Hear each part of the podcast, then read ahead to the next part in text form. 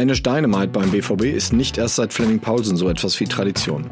Neben Thomas Delaney ist mit Mike Tulberg ein dänischer Trainer in der Stadt. Mike hat im vergangenen Jahr die U23 in der Regionalliga West trainiert und startet nun seine neue Aufgabe als U19-Coach in der Bundesliga West.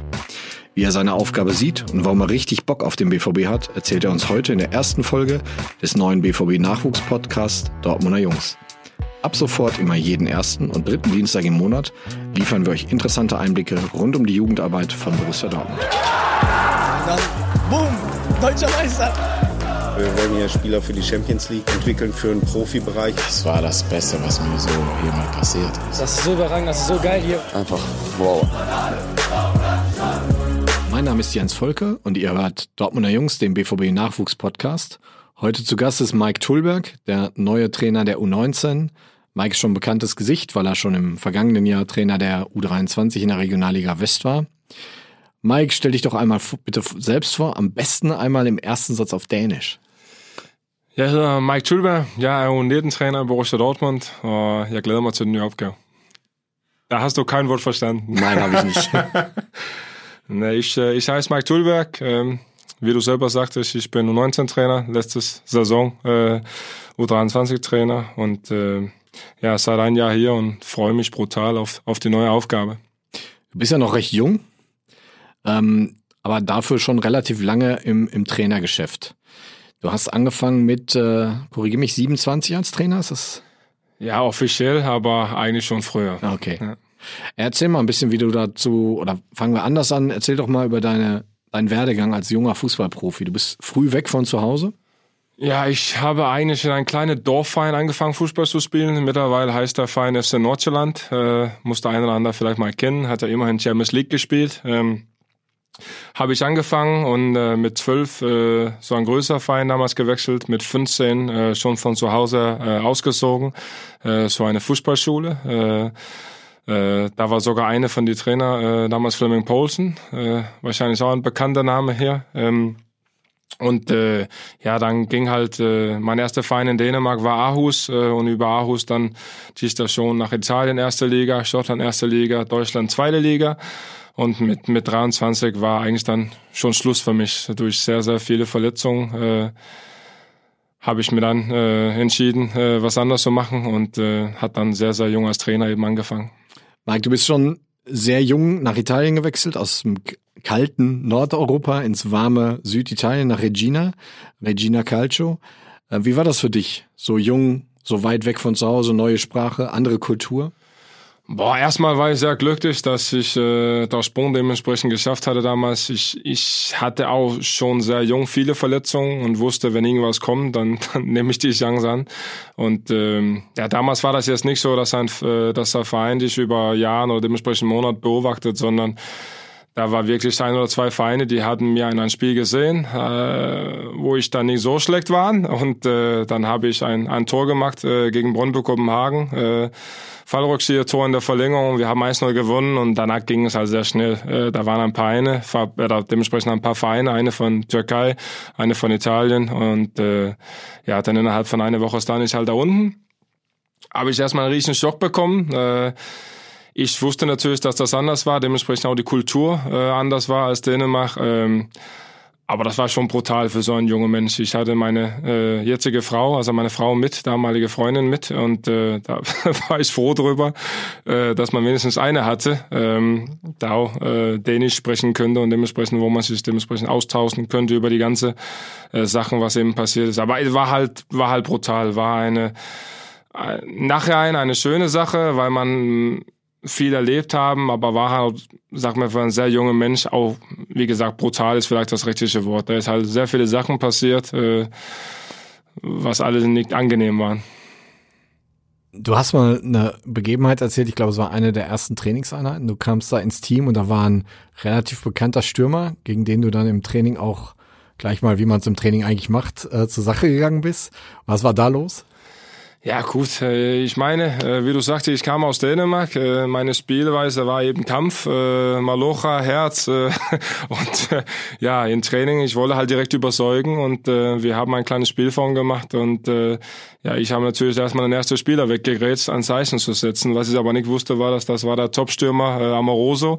Der hatte damals über 100 Tore gemacht und äh, hatte auch in, in Juventus gespielt, meinte ich. Und äh, ja, da würde Training erstmal äh, abgebrochen und der Trainer hat erstmal gefragt, äh, was ich vorhatte und ja, ich habe eben geantwortet, ja, ich will das Spiel gewinnen und äh, dann hat der eine oder andere mir eben gesagt, äh, ja, äh, so macht man das eben nicht hier. Hier wird nicht gegrätscht und vor allen Dingen nicht gegen den. Und äh, ja, da wusste ich erstmal, was los war. Wann hast du dein erstes Spiel gemacht? Wie lange warst das, du dann da? Das kam nicht früh. Also äh, die Gespräche waren eigentlich so, dass ich habe das auf jeden Fall so verstanden. Äh, ich meine, die haben nicht so toll Englisch gesprochen, aber so wie ich das verstanden habe, war der Plan mit mir. Ich habe einen Vierjahresvertrag unterschrieben, äh, dass äh, man wollte erstmal mir ein Jahr geben, mir zu entwickeln und ähm, äh, dementsprechend alles kennenzulernen.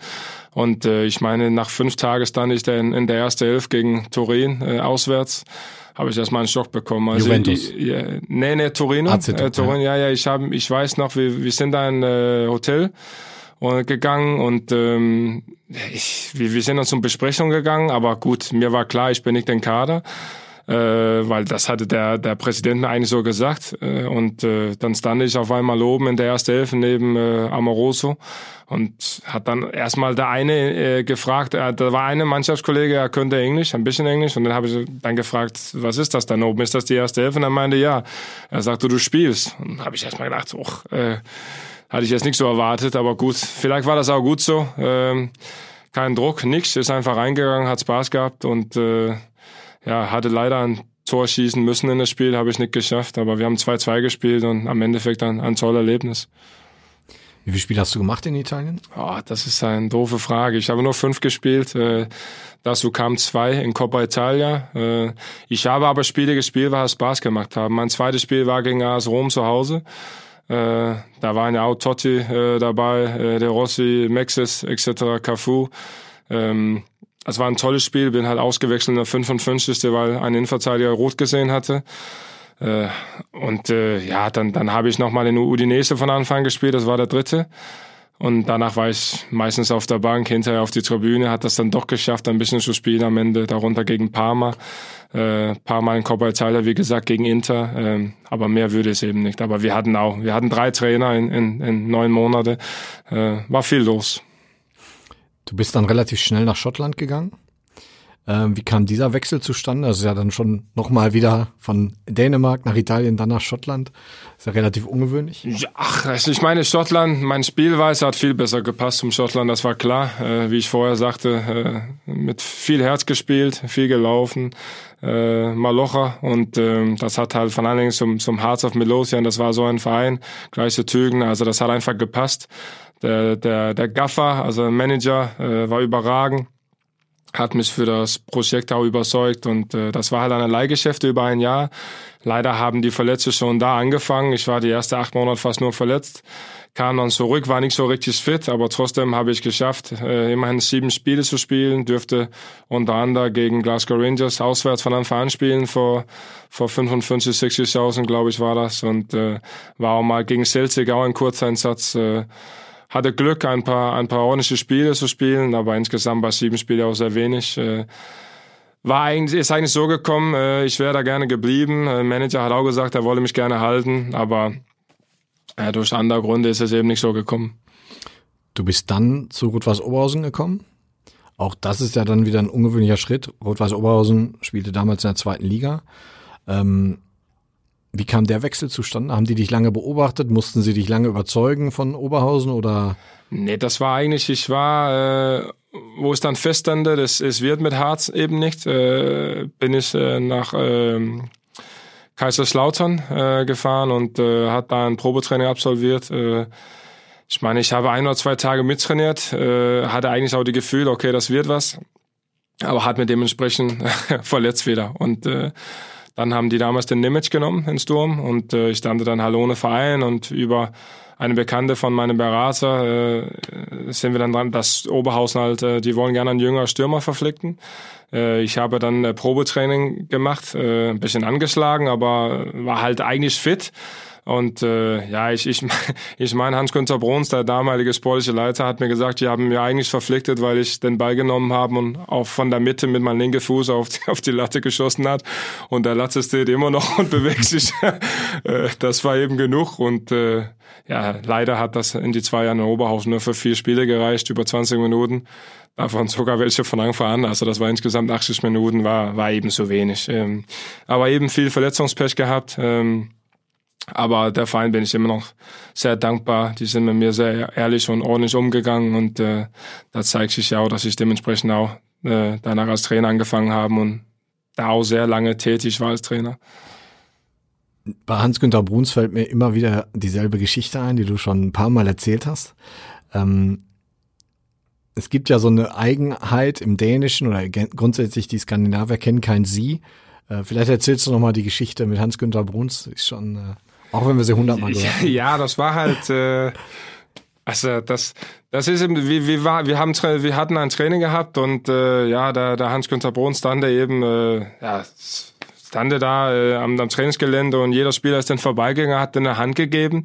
Äh, und ich hatte jetzt nicht so richtig gehört oder verstanden, was die denn gesagt haben. Und ich kam dann äh, vorbei, hat den per Handschlag so abgeklotzt und hat gesagt, morgen Günther. Und, und der hat mich nur angeguckt und hat gesagt, ich heiße nicht Günther, ich heiße Herr Bruns. Und, und ich halt gar nicht verstanden, was er von mir wollte, hat gesagt, alles klar, Günther. Und ist dementsprechend einfach weitergegangen. Und dann kamen so ein paar Spieler hinterher, hat direkt gesagt, ey Mike, ey, äh, du musst den siezen und so ist unser sportlicher Leiter, der heißt äh, Herr Bruns.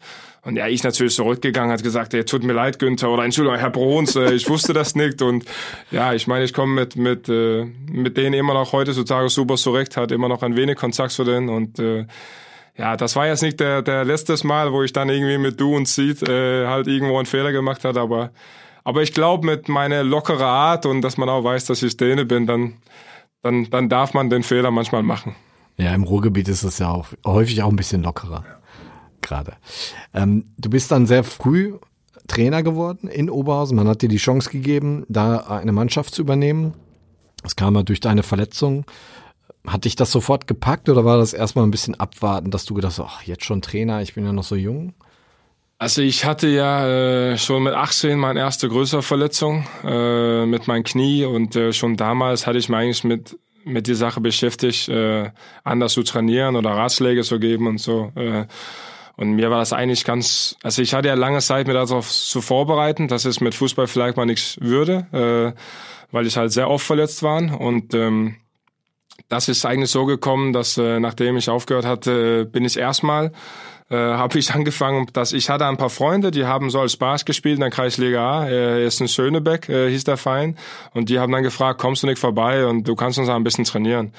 Und äh, ja, dann bin ich da hingegangen und äh, hatte ich so Spaß dran. Ne? Das war zweimal in die Woche und so und der eine oder andere hat auch höher gespielt. Äh, da war sogar einer, der hat auch mal hier gespielt in der 23, Marc Duballa und ähm, das, man hat schon gemerkt, okay, der eine oder andere könnte ein bisschen kicken.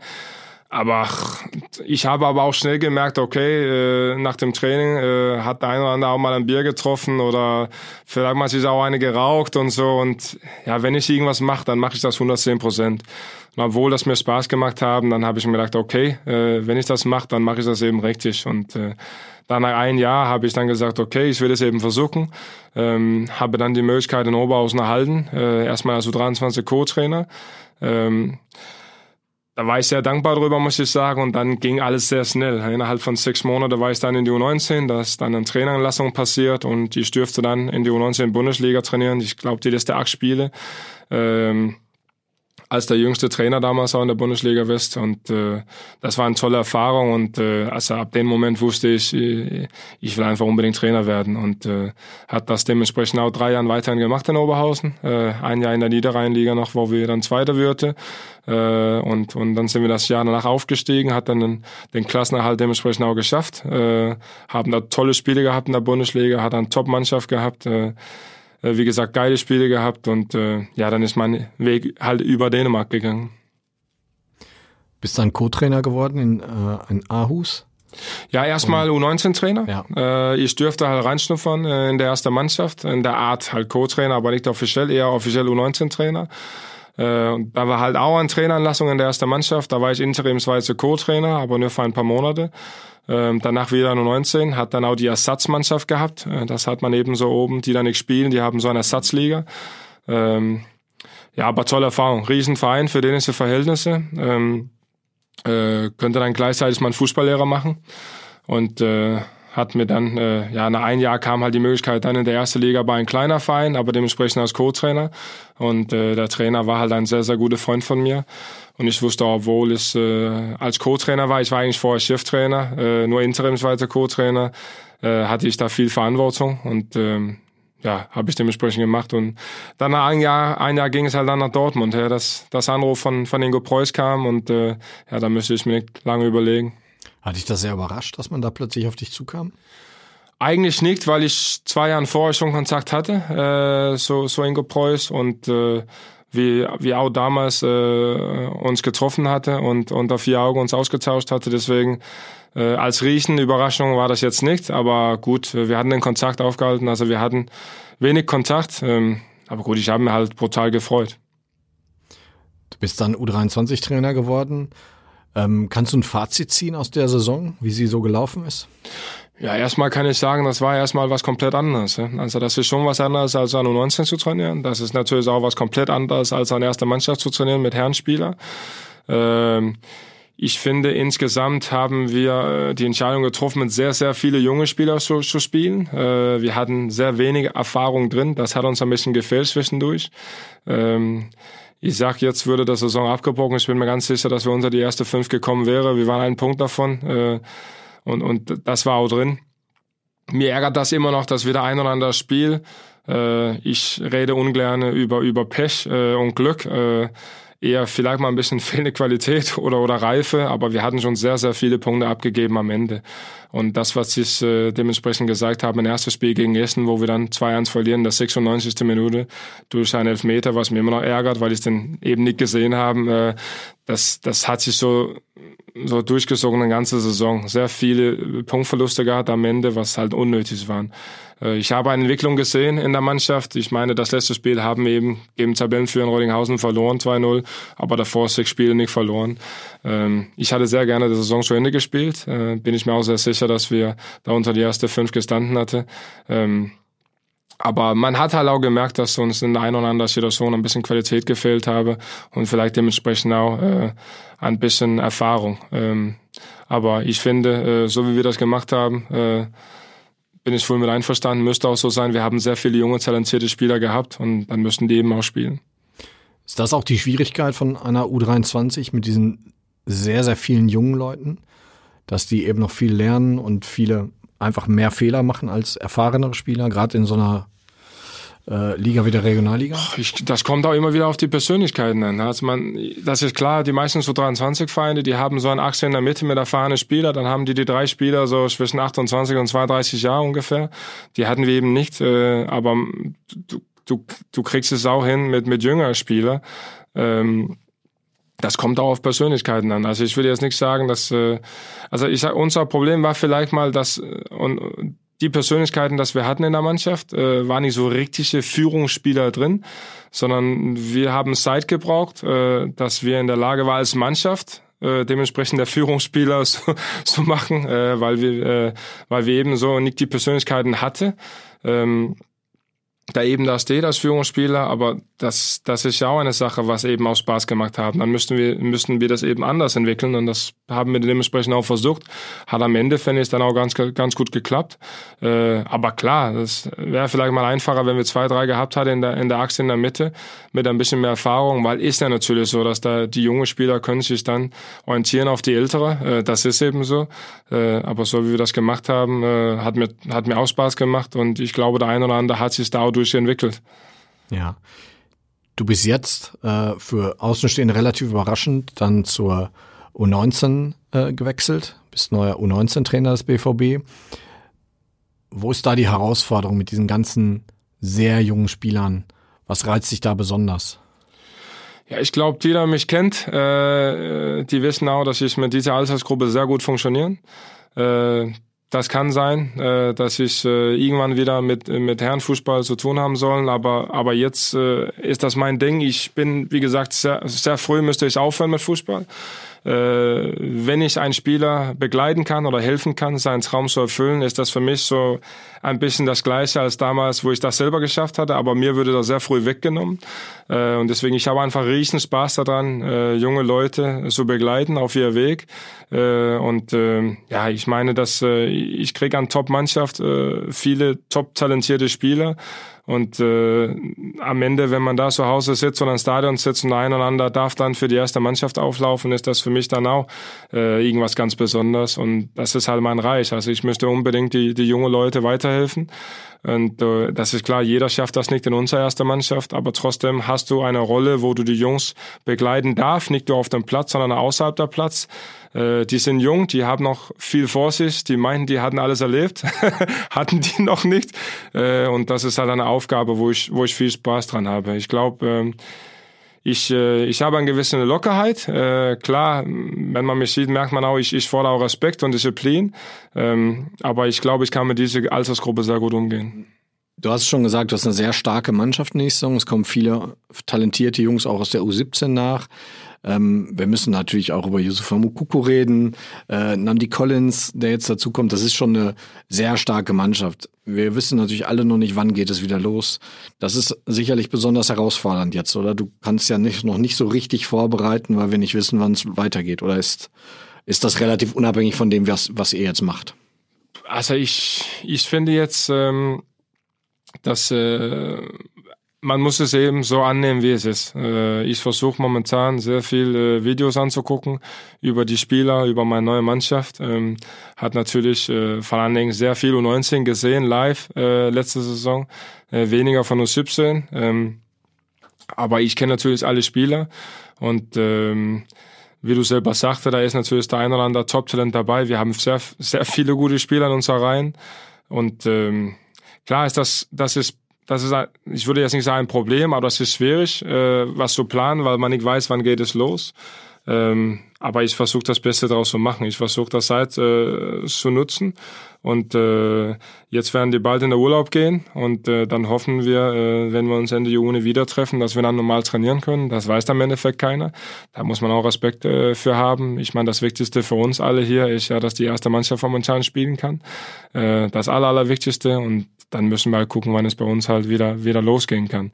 Ähm, das müssen wir so annehmen, wie es eben ist jetzt momentan. Ähm, aber ich, ich meine, äh, jetzt ist auch der Zeit für, für Sachen, äh, was man vielleicht mal so hinten rangestellt hatte. Und äh, deswegen, ich, ich habe eigentlich genug zu tun.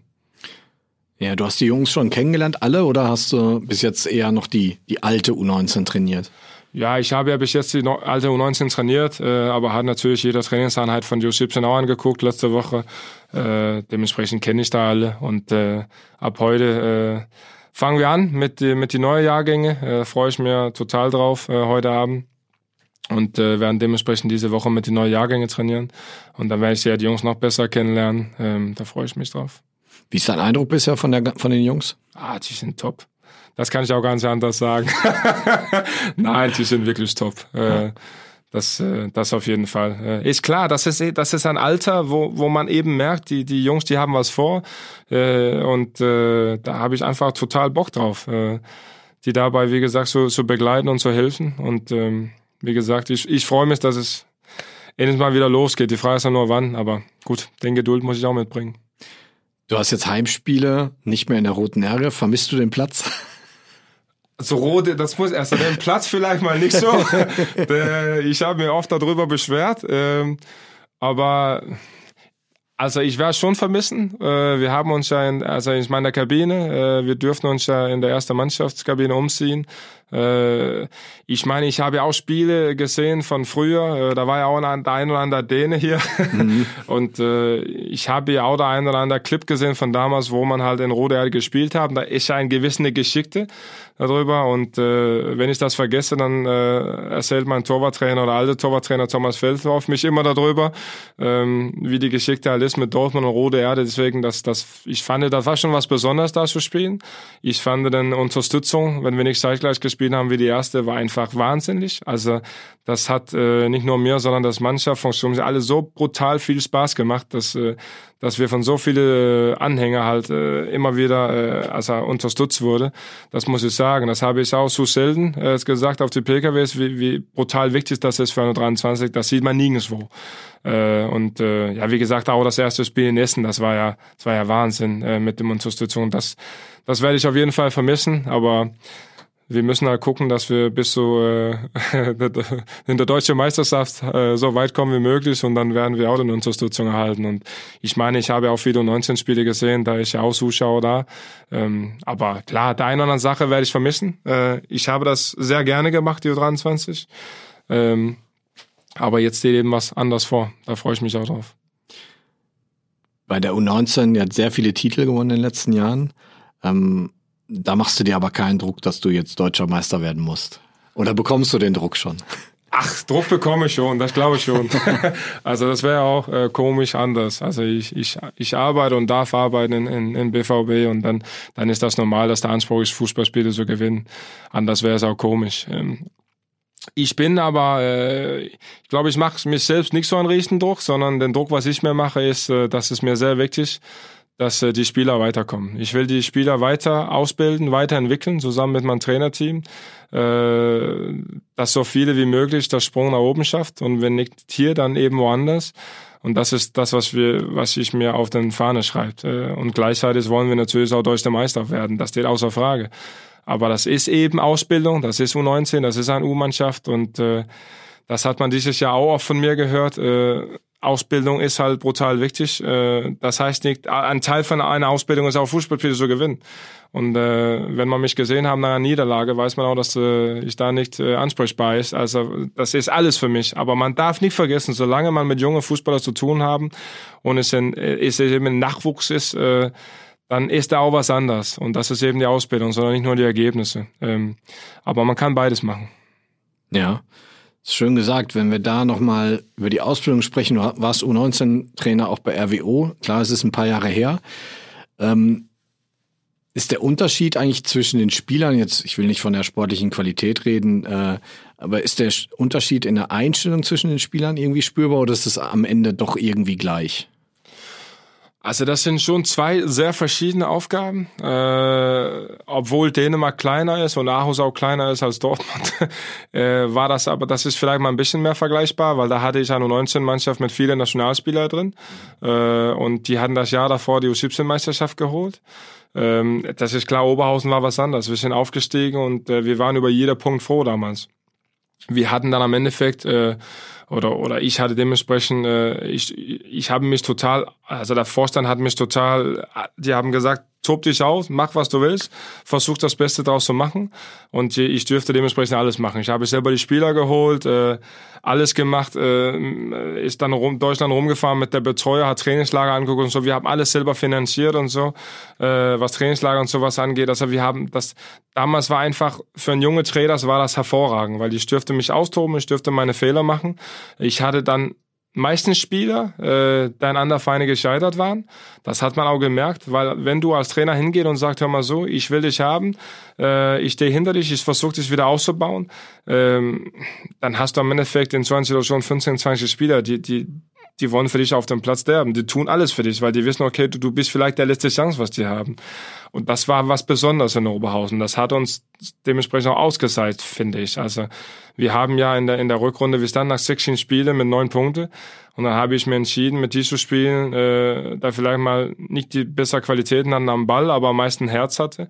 Und das war in, in so einem Verein zu dem Zeitpunkt der richtige Entscheidung. Und wir haben dann total viele Punkte geholt und wir haben ja auch unter, anderem ein Spiel in Dortmund gewonnen. Äh, ich bin ja froh, dass Dortmund dann trotzdem geschafft haben, deutscher Meister zu werden. Die haben ja der letzte Spieltag meines in Duisburg dann trotzdem die Meisterschaft geholt und dann da, danach auch die deutsche Meisterschaft. Aber da haben wir auch hier auf die Anlage 1-0 gewonnen und so mit einer Mannschaft, wo, wo wir halt von Qualitäten her deutlich schlechter waren. Äh, und jetzt kriege ich natürlich eine Mannschaft, was, was von die Qualitäten her öfters der bessere Mannschaft ist. Ähm, deswegen ist das eine ganz andere Aufgabe. Ähm, aber das, äh, das, das, das, das meine ich, das ein bisschen mit äh, Aarhus zu vergleichen. Da hatte ich auch oft an Mannschaft, da besser waren, was die Qualitäten anging. Ähm, und äh, das ist, das ist schon was anderes als in Oberhausen. Ähm, das, äh, da musst du natürlich äh, auch Lösungen finden. Äh, eher in eigener Ballbesitz als gegen den Ball, was der Fall war in Oberhausen. Deswegen ist der, ist der Job schon viel anders. Dafür hast du auch jetzt ein deutlich größeres Trainerteam an deiner Seite. Äh, du hast einen ähm, Videoanalysten, du hast einen Co-Trainer, wir haben einen Teampsychologen, der U17 und U19 betreut, Torwarttrainer. Das ist schon eine ganze Menge, die, die du hast vorhin berichtet, was du früher alles alleine gemacht hast. Das musst du jetzt, jetzt kannst du dich ja voll auf deine Aufgabe konzentrieren. Hat das nur Vorteile? Ich glaube, das, das merken die Jungs ja auch ich will schon gerne irgendwo immer über alles meine Hand mit drin haben. Also, weil so bin ich halt. Und das ist auch gar nicht böse gemeint, sondern ich brenne einfach dafür. Äh, ich, ich bin total äh, froh äh, über das Funktionsteam. Äh, wir haben uns auch jetzt schon kennengelernt. Wir kennen uns ja auch vorher, aber besser jetzt. Ähm, das sind alle Jungs, äh, die machen ihre Arbeit hervorragend. Ähm, und klar ist das was anderes, äh, weil wir natürlich da ganz anders aufgestellt ist. Äh, ähm, ich würde jetzt auch nicht sagen als Aarhus, da hatte ich auch schon viele drumherum, aber auf jeden Fall äh, als in Oberhausen. Ähm, ich meine, am Endeffekt, äh, wie du sagtest, habe ich dann mehr Zeit für das, was wichtig ist. Ähm, und äh, das ist ja nur ein Vorteil für mich. Abschließende Frage, ganz provokant. Was wäre, was wäre dir lieber, am Ende deutscher Meister zu sein oder zwei Spieler zu den Profis zu bringen? Zwei Spieler zu den Profis zu bringen, das ist nicht provokant, das kann ich ganz ehrlich beantworten. Super. Danke, Mike. Bitte. Das war schon wieder. Hat's euch gefallen? Dann abonniert doch unseren Podcast bei dieser, Spotify, Apple oder Google und schickt uns eure Kommentare an podcast.bvb.de. Danke und bis bald. Wir hören uns in zwei Wochen am 16.06. wieder, wenn unser U12-Trainer Tim Kirk zu Gast ist. Mit ihm sprechen wir über die Unterschiede der Nachwuchsarbeit in England und Deutschland. Er gibt uns spannende Einblicke und wir nähern uns der Frage an, warum deutsche Mannschaften immer gewinnen wollen.